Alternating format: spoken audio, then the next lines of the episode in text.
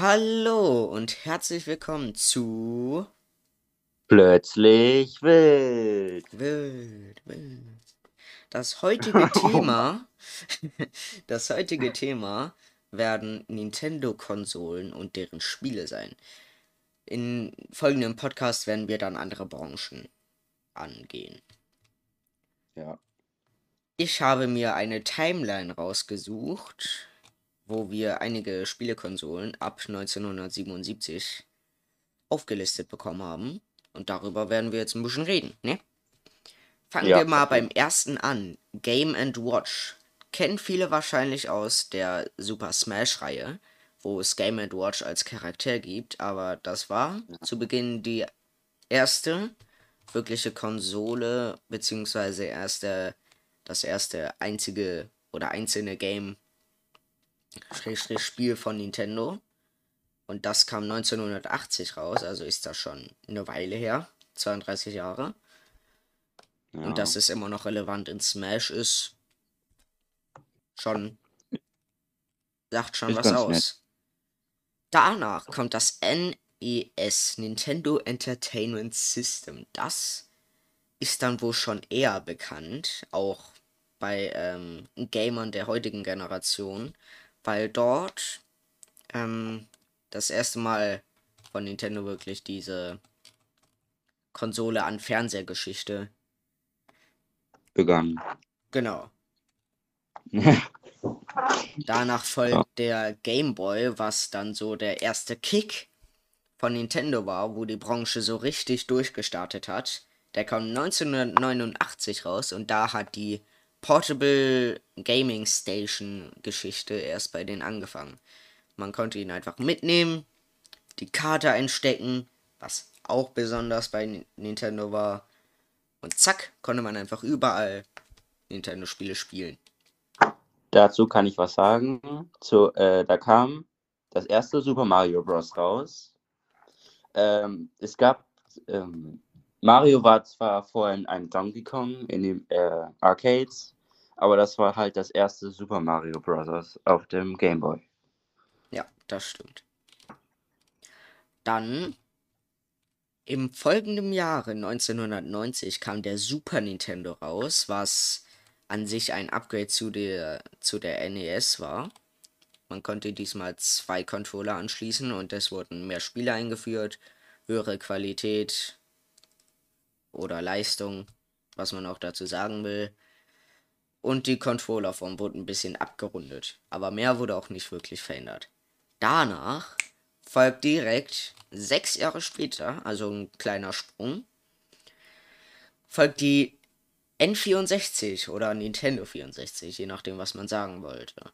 Das war auch wieder eine Fernsehkonsole oder Fernsehkonsole, diesmal mit vier Controller-Anschlüssen und der äh, ziemlich bekannten Controllerform von der N64, wo dann in der Mitte dieser nervige Zacken in der Mitte Mhm. ist. Also, ich, ich habe keine Ahnung, wie man sowas nennt, aber das. Man stellt sich so vor, man hat sich so, so einen Controller in der Hand und man kennt so heute äh, die Controller, die haben, sind halt rund und haben halt keinen so einen Griff in der Mitte. Ich weiß gar nicht, wofür man den braucht. Ja.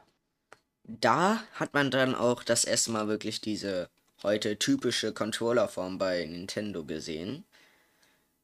Mit den zwei Griffen an der Seite und dem ovalen Feld für die Knöpfe in der Mitte. Und äh, dann, fünf Jahre später, kommt einer der bekanntesten Konsolen von Nintendo, der Nintendo GameCube. Das, wie der Name schon sagt, war ein Würfel, eine würfelartige Fernseherkonsole, wo dann das erste Mal wirklich diese Controllerform angenommen wurde. Mit zwei Joysticks, A, B-Knopf, X und Y, was dann auch die ähm, Knöpfe von äh, Firmen verändert äh, oder abgetrennt hat. Da, wie man jetzt zum Beispiel bei der Xbox sieht, hat, haben die ja X, Y, A und B A und ganz B. anders aufgeteilt. wo man dann Ja. äh, die, die Knöpfe für ganz andere Sachen benutzt. PlayStation dachte sich dann, dass sie ganz lustig wären, nehmen Kreuz, Viereck, Kreis Dreieck. und Dreieck. Im Kreis. Habe ich doch gesagt, Mann. Mann. Mit der GameCube kamen dann äh, einige der bekanntesten Spiele raus, wie zum Beispiel kam dann Rayman, glaube ich, das erste Mal auf Kon Nintendo-Konsolen, aber da will ich jetzt nichts Festes sagen. Und dazu kommt dann äh, The Legend of Zelda Twilight Princess, was mh, ziemlich häufig dann auch auf spätere Konsolen rübergebracht wurde, weil es echt der Hit war. Dann, äh, dann drei Jahre später, 2004, kam der Nintendo DS, die ähm, klappbare Funktion in die Nintendo-Konsolen brachte. Dort wurde dann auch ein zweiter Display eingefügt in der Konsole, was ähm, viele Möglichkeiten in der Videospielwelt brachte, wie zum Beispiel das. Touchscreen-Feature. Und ähm, in der Konsole wurde dann bedauerlicherweise auch der Joy-Con, äh, nicht der Joy-Con, sondern der Joystick leider entfernt, wo dann nur das Steuerkreuz blieb. Aber naja, passiert. Dann zu 2006 kam der Nintendo DS Lite raus, welcher dann die heute beim Nintendo 3DS sichtbare Form äh, auch darbrachte. Dieser hatte ein bisschen bessere Leistungsstärke als der Nintendo DS und war auch ein bisschen leichter und einfacher in der Hand zu halten. Das weiß ich noch aus meiner Zeit. Im gleichen Jahr kam dann die Wii raus, wo die Wii-Fernbedienung und der Nunchuck eingebracht wurden. Das war der einer der größten Hits von Nintendo zu dieser Zeit, da die Motion-Steuerung bisher noch nie gesehen wurde. Das hat sehr viele, sehr, sehr viele Möglichkeiten in der Videospielwelt hervorgebracht, wie zum Beispiel Wii Sports mit dem Bowling, Golf und so weiter und so fort. Eins der bekanntesten und beliebtesten Spiele. Wii Sports. Dazu wurde dann noch The Legend of Zelda Skyward Sword reingebracht, wo der Spieler wirklich das Schwert in der Hand des Charakters selbst bewegen konnte, was sehr viele Möglichkeiten im Kampfsystem bat. Zur Wii, da kam auch das erste Xenoblade Chronicles raus. Dazu aber später mehr. Sage und schreibe fünf Jahre später, 2011, kam dann der Nintendo 3DS raus. Eins der ähm, beliebtesten Konsolen in meiner Generation, da dieser ähm, den 3D-Effekt reinbrach, was nicht so viel benutzt wurde. Aber da kam ähm, zum ersten Mal die Wii, äh, die Mii-Lobby rein. Äh, nicht die Mii-Lobby, sondern die wie ist sie noch gleich? Street Pass Mi Lobby, genau, so ist sie. Street Pass Funktion. Wo dann ähm, Nintendo die Nutzer dazu erregt hat, sich ihren Hintern nach draußen zu bewegen und andere Leute zu suchen, die die Konsole ebenfalls besitzen. Dann konnte Ja, man okay. in dieser Street Pass Mi Lobby einige Sachen austauschen innerhalb von verschiedenen, ich sag jetzt mal Minispielen.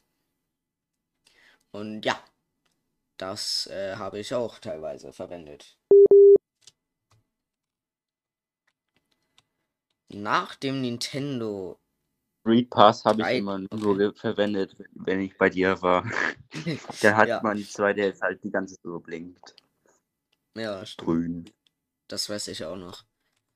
Nach dem Nintendo 3DS, ein Jahr später, kam die Wii U raus. Als diese angekündigt wurde, dachten die meisten Nutzer, dass es ein Add-on zu der Wii sein wird, sozusagen eine extra Version oder eine extra Art von Controller, wo Nintendo dann die meisten Leute getäuscht hat.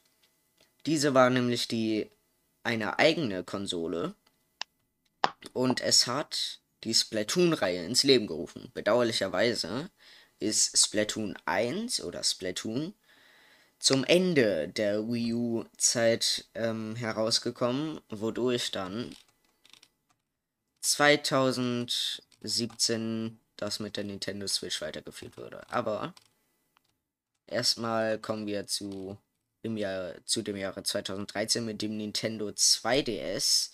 Dies hatte ähnliche Leistungsstärke wie der Nintendo 3DS, war aber nicht klappbar, was diese Mobilität des Nintendo 3DS ein bisschen äh, wegstoß. Aber dazu war es deutlich billiger. Zum einen, weil die Technik weitaus nicht so kompliziert war. Und zum anderen hatte es die meisten Funktionen wie der Nintendo 3DS auch. Zum Beispiel die Street Pass Me Lobby, die gab's trotzdem noch. Und alle Spiele, die man auf dem Nintendo 3DS und Nintendo DS spielen konnte, konnte man auch auf dem Nintendo 2DS spielen. Zum 3DS? Äh, der 3DS hatte die, äh, nicht zum 3DS, zum 2DS, der hatte keine 3D-Funktion. Das heißt, diese 3D-Funktion, die der 3DS hatte, hatte der 2DS nicht, weil es halt ein 2DS war. Also man konnte nur Spiele nur 2D spielen, nicht 3D-dimensional. Ja, aber so gut wie niemand hat den Nintendo 3DS zum 3D-Spielen benutzt, weil keiner eine 3D-Brille auf der Fresse haben wollte. Ja, auf jeden Fall. Ja. Das ist schon nett, wenn man da ein paar Stunden sitzt mit so einer komischen 3D-Brille. Brille. Ja, genau. Zwei Jahre später, 2015, jetzt kommen wir der heutigen Zeit ziemlich nah, kam dann der New Nintendo 3DS und 3DS XL heraus. Dieser hatte ein bisschen bessere Leistungsfunktionen. Zu dieser Zeit kam auch New, Nin, äh, New Super Mario Bros. und New Super Mario Bros. Deluxe und so weiter äh, auch heraus. Deswegen das New davor. Und da wurden auch einige Features hinzugefügt, welche ich jetzt aber nicht alle aufzählen werde.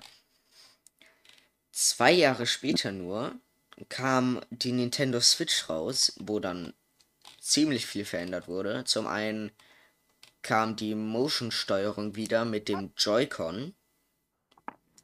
Und zudem wurden die ähm, positiven Aspekte vom New oder vom Nintendo 3DS, DS, 2DS und so, die Mobilität wurden mit der Fernseherkonsole verbunden. Und zwar konnte man, oder kann man immer noch, die, ähm, die Konsole einfach in eine Station stellen und diese hat sich dann direkt mit dem Fernseher verbunden. Das konnte man auch mit der Wii U. Dort konnte man aber nicht wirklich andere Controller verwenden als das Gamepad. Ja. Was dann ein bisschen schade war. Ja. Bei der Switch konnte man dann aber die Joy-Cons einfach abnehmen, an eine Joy-Con-Halterung einfach stellen. Die habe ich hier tatsächlich direkt liegen. Ist so ähnlich wie der Controller von der äh, von der GameCube-Konsole, aber bisschen leichter, bisschen schmaler, kleiner und ja. Genau. Okay, da wir jetzt bei der sind. Kannst du auch endlich mal mitreden? Ja, äh, talken wir auch ein bisschen über die Games. Also das Launch-Game, also das Anfangsgame, was halt am Anfang zu kaufen war, war Breath of the Wild. Ja. The Legend of Zelda Breath of the Wild. Ein sehr cooles Game. Ähm, es ist ein Open-World-Game, das heißt, du kannst frei herumrennen, wie du willst. Ähm, es gibt mehrere Territorien, also ich nenne es jetzt mal Territorien, Biome für alle Minecraft-Fans. ja, Biome, äh, wie Wald, äh, jetzt Lava und Gesteine, und dann, ähm, noch eine Eis, ein Eisbiom, nenne ich mal. Ja. Und ähm, noch eine Wüste. Ich finde die Wüste nicht so geil, weil das halt nur Wüste ist. Ja, da gibt's nicht wirklich viel zu sehen. Das, äh, obwohl das Spiel The Legend of Zelda Breath of the Wild heißt, ist es kein wirklich klassisches Zelda-Spiel mehr. Nämlich gibt es keine wirklichen Items mehr, wie zum Beispiel den Enterhaken oder den Boomerang oder einen Bogen mit verschiedenen Pfeilarten. Und zwar wurde dort das erste Mal in der Zelda-Reihe ähm, Haltbarkeit eingebracht. Und zwar hatte man drei verschiedene Arten von ähm, einsetzbaren Items. Und zwar hatte man Schilde, Schwerter oder Nahkampfwaffen, was auch immer man dazu sagen wollen würde, und Bögen. Ja. Diese haben dann verschiedene Attribute, wie zum Beispiel gibt es den Gerudo-Bogen, mit dem kann man ein wenig ranzoomen. Also hat er deutlich höhere Reichweite als ja, zum Beispiel der Reisebogen, welcher einfach ein stinknormaler Bogen ist, der ziemlich schnell kaputt geht. Ja. Und äh, das hat einige Fans ein bisschen erzürnt, mich zu Beginn inklusive, aber nachdem ich das Spiel zum ersten Mal ausprobierte, habe ich ziemlich schnell Gefallen an der großen Welt und der Möglichkeit, einfach direkt zum Endboss zu gehen. Der hat mich ziemlich entzückt. Das war sehr verlockend. Das Spiel. Also. Ja? ja. Äh, mein Breath of the Wild war wirklich das erste Zelda-Game, was ich gezockt habe. Weil ich immer nur vorher immer irgendwelche Super Mario Games gezockt habe oder Super Smash Bros. auf dem 3DS. Was ähm, jetzt neu herauskommt in der Zelda-Reihe ist The Legend of Zelda Tears of the Kingdom. Dieses Spiel ist äh, noch nicht erschienen und hat äh, bisher nur gefühlt 2000 Trailer bekommen. und ähm, es ist sozusagen die zweite Version von Breath of the Wild. Es hat den gleichen Grafikstil, es ist auf der gleichen Engine sozusagen, wird auch ja. auf der Nintendo Switch sein. Und äh, Breath of the Wild war sozusagen der Grundstein zu Tears of the Kingdom. Das ja. hatte Nintendo ebenfalls erwähnt. Was ich mir wünsche, sind Verbesserungen zu Tears of the Kingdom. Und zwar hatten wir uns da jetzt ein paar Punkte aufgeschrieben, weil wir so tolle Leute sind. Zum Beispiel war die Story in Breath of the Wild ein bisschen, sage ich mal, langsam. Kurz. Oder ja, sehr wenig, möchte ich sagen. Und zwar hat man im Spiel nur mitbekommen, man wacht auf nach 100 Jahren und das ähm, Königreich ist in Ruinen. Man muss irgendwelche Leute, die man eigentlich gar nicht kennt, irgendwie befreien, seine Erinnerung zurückholen und dann zum Endboss gehen. Es gab keine wirklichen Dungeons mehr, wie in anderen Zelda-Spielen, was mir mhm. ziemlich gefehlt hat. Naja. Dazu gibt es nicht wirklich viele oder nicht wirklich viel Variation, sowohl in der Overworld als auch bei den Gegnern, die darauf leben. Und zwar gibt es drei verschiedene Arten von normalen Gegnern. Also keine Minibosse, sondern normale Gegner. Und zwar den Bokoblin. Das ist ein menschenähnliches Wesen, welches welches ähm, meistens nur Nahkampfwaffen oder oder Bögen benutzt mit Schilden. Äh, eigene, meistens ähm, Holz.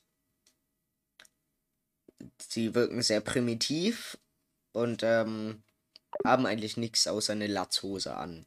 Da hat uns unser Kollege scheinbar fürs für, für kurze Weile verlassen, bedauerlicherweise. Aber ich werde einfach mal weitermachen, damit das hier nicht langweilig wird. Dazu ähm, kann man sagen, dass Minibosse auf der Overworld ähm, gibt es vier von. Einmal den Stone Talus. Das ist sozusagen ein Steingolem, der seine Arme auf dich wirft und damit manchmal zuschlägt. Da werde ich wieder angerufen. So, da ist er wieder. Dazu, ja, wir waren gerade bei den Minibossen. Nur so kurz Okay. Info. Und ähm, bei diesem Miniboss, den Stone Alice, gibt es nicht wirklich Variationen. Anders als bei den normalen Gegnern. Diese haben nämlich verschiedene Farben sozusagen als Klasse. Die ähm, langweilige, stinknormale Version ist der rote Bokoblin. Als Beispiel jetzt bei den Bokoblins. Danach kommt der blaue. Danach schwarz. Danach silber. Und in einer schwierigeren Version des Spiels gibt es dann auch noch Gold. Ja. Bei dem Stone Talus gibt es aber nur zwei verschiedene Arten. Und zwar stinknormal und selten. Und zwar haben die so, sag ich mal, Erzadern auf dem Rücken. Und diese gibt es halt nur zwei von im Spiel. Einmal den seltenen Erzbrocken und den normalen Erzbrocken. Ja.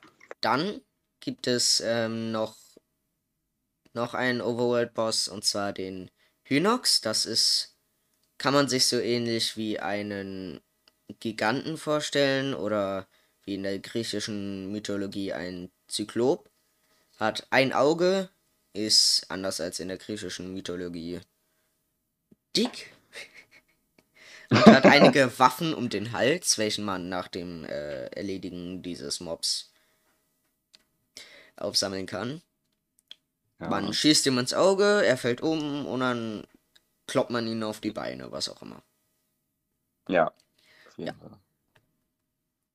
Bei diesem gibt es auch die Farbklassen, wie bei dem normalen. Es gibt Rot, Blau, Schwarz und ab da hört es auf. Ja, jeden Ja. Es gibt nur drei Arten von Hynoxen. Es gibt noch Hynoxen. die äh, Knochenvariante, die gibt es auch selten auf der auf der Karte. Und zwar ist das einfach sozusagen eine Knochenvariante, die man aber nur bei Nacht bekämpfen kann. Am Tage fällt sie wieder zusammen und äh, ja, man kann das Auge aus dem Skelett auch rausschießen, Wann, wann wonach man dann draufkloppen kann. ja, im Schloss Hyrule, äh, da wo man das äh, Hylia-Schild bekommt, da ist auch ein starker Hinox, den man vorher besiegen muss. Ja, das Schloss Hyrule ist der sozusagen der letzte Dungeon. Dungeon nehme ich jetzt ein bisschen nicht so gerne in den Mund bei dem Spiel, weil es nicht wirklich ein Dungeon ist. Es ist halt das letzte Areal, da sind die ganzen krassen Monster. Und da ist auch der letzte Endboss oder der letzte Boss, der Endboss, was auch immer. Und da ist Ja. auch das Ende des Spiels dann. Ja. Dort gibt es das Hylia-Schild, das, best, äh, das stärkste Schild im Spiel. Und äh, ein Knochenhynox, nenne ich ihn jetzt mal, bewacht sozusagen dieses Schild. Genau. Dann gibt es noch, äh, noch einen Miniboss und zwar den Leunen. Dieser hat auch alle äh, fünf verschiedenen Farbvarianten, wie der Bokoblin, der Moblin und der Lysalfos. Und zwar hat er die rote Variante, schwächste Variante. Blau hat er, beziehungsweise da ist er grün. Es gibt ihn in Schwarz, in Silber und in Gold. Zum Leunen. Also ich finde, der Leune ist der stärkste von allen Minibossen. Wenn, selbst wenn du jetzt sagst, ja, ich klepp den so mit Ausweichkonter, trotzdem ist er der stärkste, finde ich. Er hat die äh, höchste oder die, sag ich mal, größte Variation von Angriffen. Er hat ein äh, großes Arsenal an Waffen. Er kann, also es gibt verschiedene Leunen auf der Welt, die haben verschiedene, verschiedene Ausrüstungen. Jeder von ihnen hat einen Bogen, der drei Pfeile auf einmal schießt. Diese sind meistens elementar, heißt, die haben elektrische, eisige oder feurige Effekte, sage ich Ja. jetzt mal. Das war ziemlich doof beschrieben, aber egal. Und äh, diese töten dich meistens auch mit einem Treffer. Dann haben sie entweder einen Zweihänder mit sehr viel Schaden, der damit kann er verschiedene Attacks machen, einen Sprungangriff, eine Wirbelattacke oder einfach nur normal schwingen. Das heißt, er kann so gut wie alles machen, was der Spieler auch machen kann. Dazu kann er auch noch ein Schwert und ein Schild gleichzeitig tragen und ein Speer. Ja. Aber das halt nur einzeln. Schwert und Schild kann er haben gleichzeitig, aber Speer nicht. Zur gleichen Zeit. Er kann auch Feuerbälle schießen aus seinem Maul. Ja, genau. Er erinnert an den Minotauren aus der griechischen Mythologie. Den kennt man auch wahrscheinlich so ein bisschen aus dem Disney-Film Hercules oder Herkules, wo er dann als Phil bezeichnet wird. Ja. Nur, dass er da halt vier Beine und zwei Arme hat im Spiel. Dann kommen wir zum vorletzten Miniboss. Na, es gibt fünf, stimmt. Ach, egal. Den Molduga. Diesen gibt es ähm, nur in dem Wüstenbereich auf der Karte zu finden. Und ähm, der hat äh, eine fischartige, einen fischartigen Körperbau. Und zwar, ähm, sag ich mal, schwimmt er durch den Sand und ähm, verlässt sich auf sein Gehör. Und zwar kannst du, um ihn zu bekämpfen, Bomben auf den Sand werfen. Und sobald er diesen, diese Erschütterung im Boden, sag ich mal, mitbekommt, schwimmt er unter der Sandoberfläche dort herunter und schnappt dann sozusagen die Bombe und dann kannst du sie detonieren. Dann ist er sozusagen ähm, gestunt und dann kannst du drauf losschlagen, so viel du willst. Ja. Bei diesem gibt es keine Variation, weil er nur in diesem einen Areal zu finden ist. Und davon gibt es auch, glaube ich, nur drei oder vier insgesamt auf der Welt. Aber die respawnen ja auch immer nach einem besonderen Event, dem Blutmond. Aber egal. Ja. Der letzte Miniboss ist der Wächter. Das ist ein äh, Oktopus-ähnlicher Roboter, der durch die ganze Welt so durch die Gegend trabt und dieser ist ein wichtiger Teil in der Story des Spiels, aber da spoilern wir jetzt mal nicht, ne? Nee. Der kann ähm, Laser aus seinem Schwachpunkt im Auge schießen und ja, der macht schon ein bisschen Schaden. Bei ihm kann man die Beine oder Tentakel, sag ich mal, womit er sich durch die Gegend bewegt, zerstören. Da kriegt man dann ein paar Teile raus, Materialien, was auch immer man sagen will. Und dann kann er sich nicht mehr bewegen, sobald du alle entfernt hast, sage ich mal. Genau. Ja. Das war's zu den Minibossen. Fehlt für mich die Variation. Durchaus. Und äh, das wünsche ich mir als Verbesserung in Tears of the Kingdom. Dazu wünsche ich mir oder wünschen wir uns, dass man mehr Möglichkeiten hat zu kämpfen. Und zwar hat man schon das Arsenal an Waffen, aber damit kann man meistens nur ein oder zwei Sachen machen. Und zwar kann man entweder zuschlagen oder zuschießen, wenn man den Bogen hat. Oder eben äh, gedrückt halten, macht man eine Wirbelattacke oder man macht einen Sprung. Und dann schlägt man zu. Eine Sprungattacke. Oder man kann auch ausweichen und wenn man Glück hat, macht man. Ja, das ist ja an sich auch nur wieder draufhauen, weißt du? ja. Da wünsche ich mir, dass sie da vielleicht ein bisschen Inspiration aus dem äh, Gamecube-Spiel Twilight Princess holen. Und zwar kann man da zum Beispiel den Helmspalter benutzen. Damit äh, sch äh, schlägt man mit seinem Schild zu ähm, bringt den Gegner ins Schwanken und dann springt man über ihn rüber und schlägt ihn sozusagen mit seinem Schwert auf den Kopf, während man einen Frontflip macht. Das fand ich äh, in dem Spiel sehr cool, damals, als ich das äh, das erste Mal gespielt habe. Und äh, das wäre vielleicht ein bisschen unrealistisch, wenn man das bei einem Hynox zum Beispiel machen könnte. Aber sowas bei einem Lysalfos oder Bokoblin machen zu können, wäre schon eine eine coole Sache. Ja. Okay, nächstes Thema. Splatoon. Genau genommen Splatoon 3. Das Ja. ist das neueste aus der Reihe. Das ist letzten Monat, glaube ich, veröffentlicht worden. Wenn ich mich recht entsinne. Mm, Ja. Ja, genau. ja. Ende letzten Monats. Und zwar Was ist. Was? Was für Ende, Ende letzten Monats, 9.9. 9.9. Ach so, ja. Schon so lange her. okay.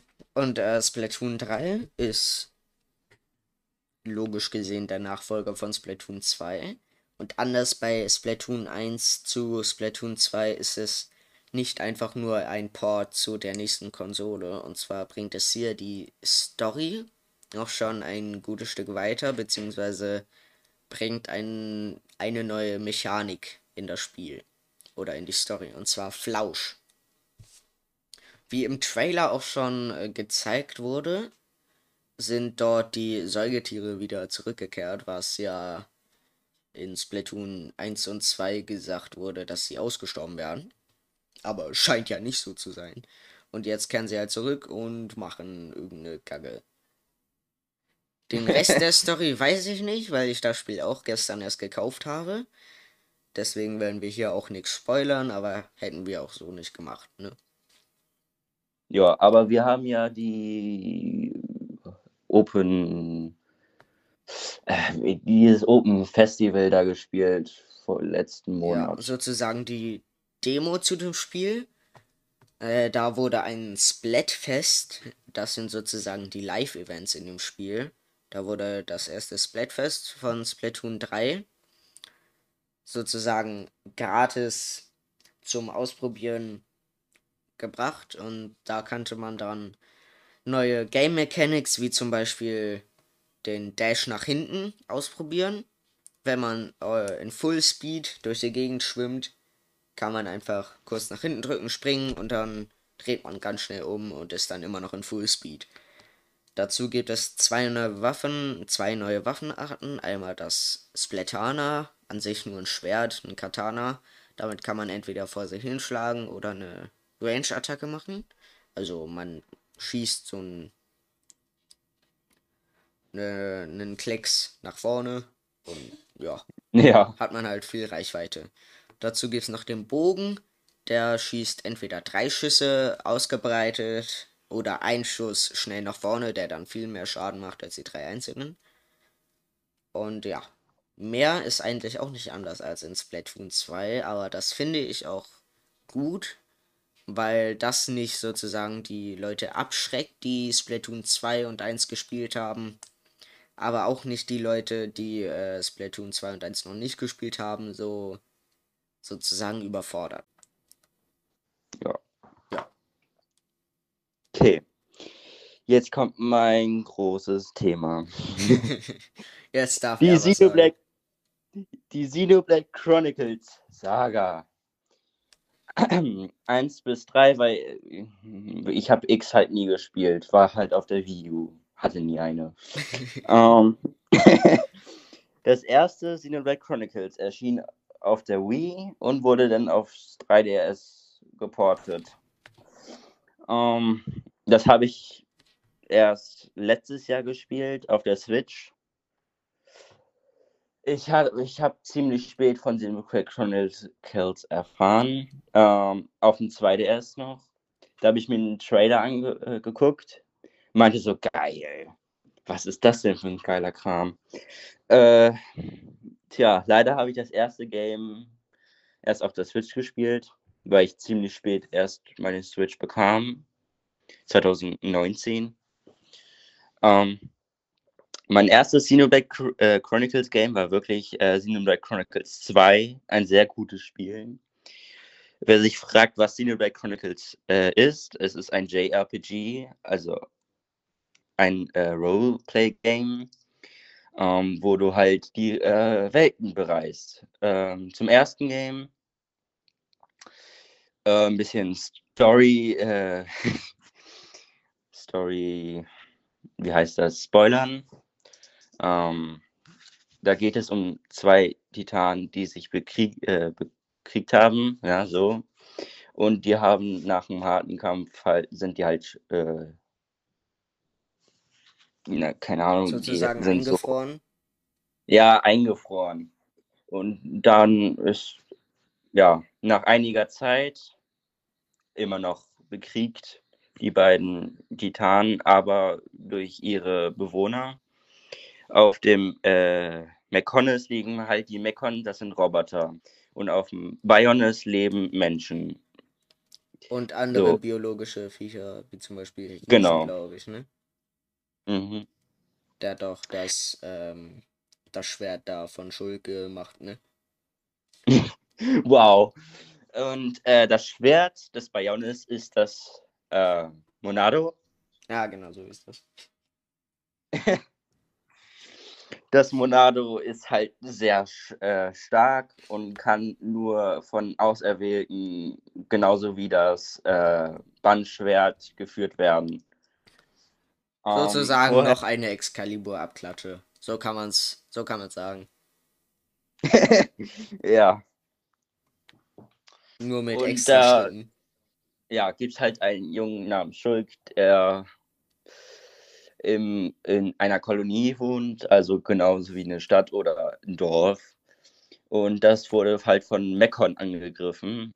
Und seine Freundin wurde halt durch einen Mekon mit Gesicht getötet. Und da er das Monado führen kann, macht er sich halt auf die Reise, um Mekonis zu besiegen. Ja, So, und die Mekon. So, jetzt zum Teil 2. Ähm, das ist anders, aber hat eine ziemlich Ähnlichkeit. Ähm, da gibt es auch Titanen, aber das sind mehrere, die aus aber wie große Tiere, wie zum Beispiel Uraya, das ist äh, ein Titan. Das ist, sieht aus wie ein Wal. Ist, ja. Und da gibt es Klingen, das sind Figuren, die dir halt Schwerter und Speere und Kugeln und Kanonen geben, äh, die aus ihrem Kern eine Waffe herstellen, immer wieder. Und da gibt es den Hauptcharakter Charakter namens Rex, der sich immer, der ist ein Bergungstaucher und irgendwann kommt er, äh, kriegt er eine Aufgabe, wo er ähm, ein riesiges Schiff bergen soll. Und da ist die Klinge ähm, Pyra und Mithra, also erst nur Pyra, eingesperrt, ein, ein, wie heißt das, versiegelt.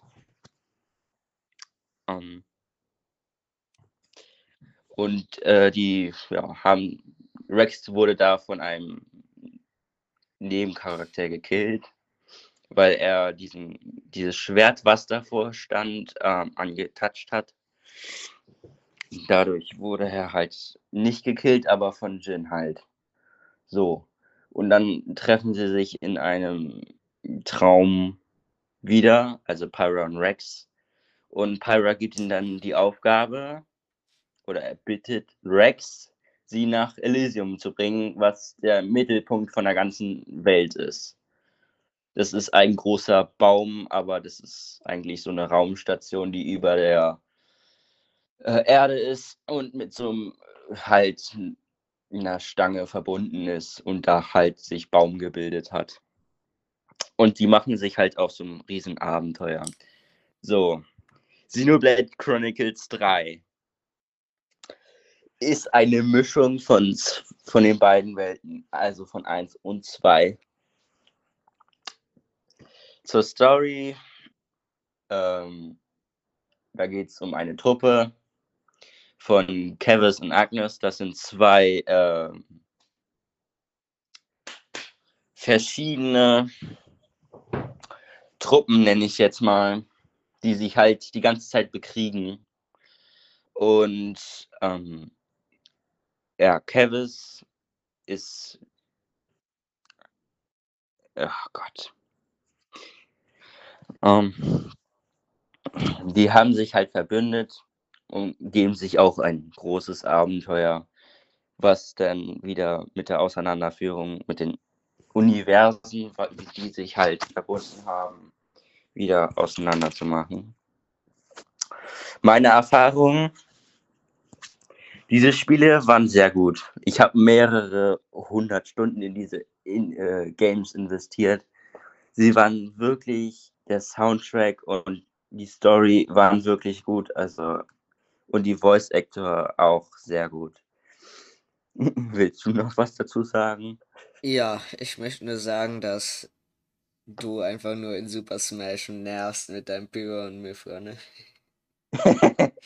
es gibt in Super Smash Bros. Ultimate, das ist die neueste und wahrscheinlich auch letzte Version von Super Smash, was äh, eine Spielereihe ist, wo verschiedene Nintendo-Charaktere, aber auch manche Charaktere von außerhalb Nintendo, wie zum Beispiel Sora aus Kingdom Hearts, jetzt als Beispiel, gegeneinander kämpfen können.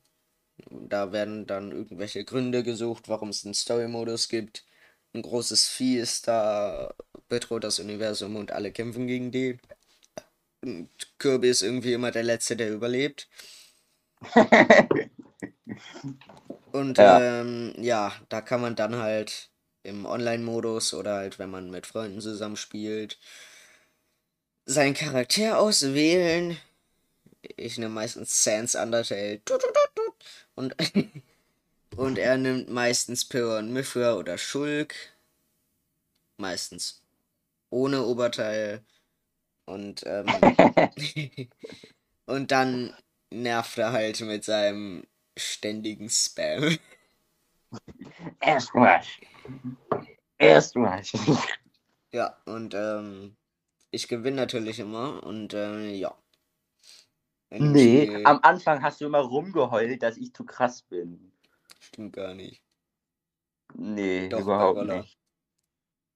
Boah. Boah. Jetzt habe ich es dir aber gegeben. Naja. Uns gehen scheinbar die Themen aus, dass wir jetzt so eine sowas labern. Ich würde sagen, dann äh, beenden wir. Warte, warte, warte, warte. Ich mache okay. noch Hashtag Werbung in eigener Sache. wir sind jeden Freitag um 15 Uhr eine neue Folge auf Apple Podcasts und Spotify. Und wir haben auch einen Instagram-Channel. Plötzlich unterstrich wild. Bitte folgen. Danke. Ja. genau. Dann war's das mit der ersten Folge zu Gaming bei Plötzlich Wild. Nächste Woche gibt es höchstwahrscheinlich wieder dumme Dinge der Gesellschaft, wie letzte Woche auch. Und ja, dann bis nächste Woche. Tschüss. Tschüss. Tschüss.